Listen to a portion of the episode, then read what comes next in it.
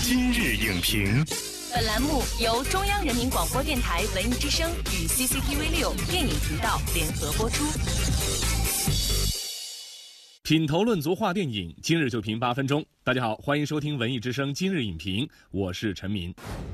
一封写给父亲的情书，一场考验母爱的冒险，一个特殊的北京人，一次遥远的心灵碰撞。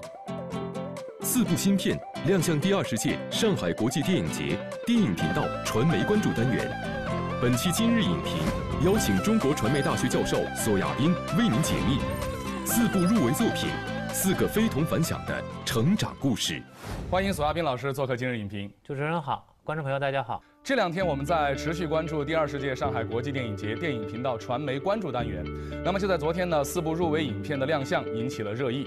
他们分别是范伟、大鹏主演的《父子雄兵》，杨幂、霍建华、挑大梁的《逆时营救》，篮球明星马布里的跨界之作《我是马布里》，以及中国、意大利、比利时三国合拍的《咖啡风暴》。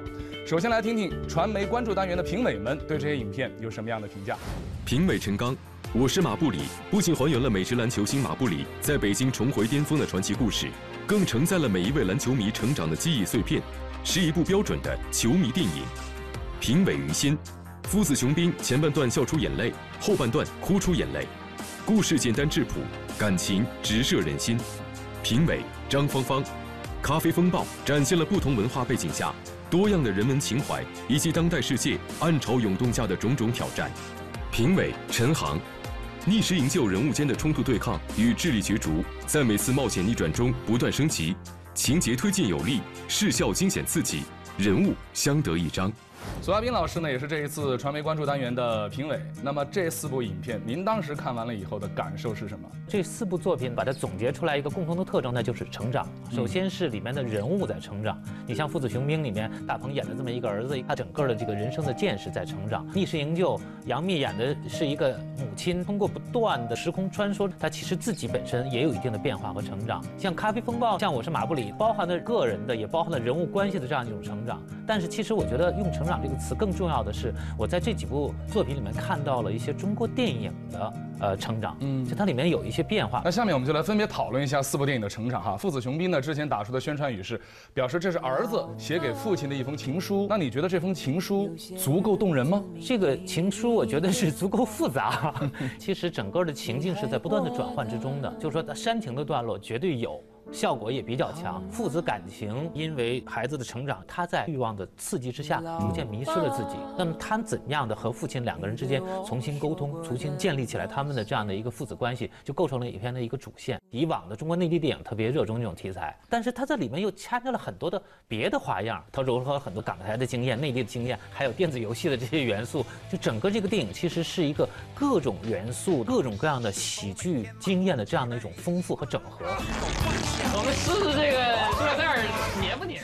我们再来说一下《逆时营救》哈，这部影片呢可以说是目前啊国内比较少见的硬科幻题材的电影。但是在硬科幻的使用，你觉得哪些地方是成长，或者说哪些地方也有不足？应该说，严格意义上来讲，这个片子我的感受是比我的预期要高。但是我不太同意的，其实是很多的宣传里面在用硬科幻这样的一个词。硬科幻其实就是要有非常严谨、严格的依存于现实的科学技术发展所做出的想象性推测。你看，像诺兰那个《星际穿越》，在他他进入到虫洞之前的那部分，嗯，他的一切的想象都是依存于现实的科学发展的可能性。但是为什么说《逆时营救》这个片子还有点超越我的想象？我觉得它虽然严格意义上来讲叫硬科幻，还是有值得商榷的地方，但它的确是它的里边的科学元素比以往的国产电影呢有所增强。杨幂她不断的穿越时空嘛，那好像就是一个简单的时间旅行，但是呢，她又加入了一个平行宇宙的观念，嗯。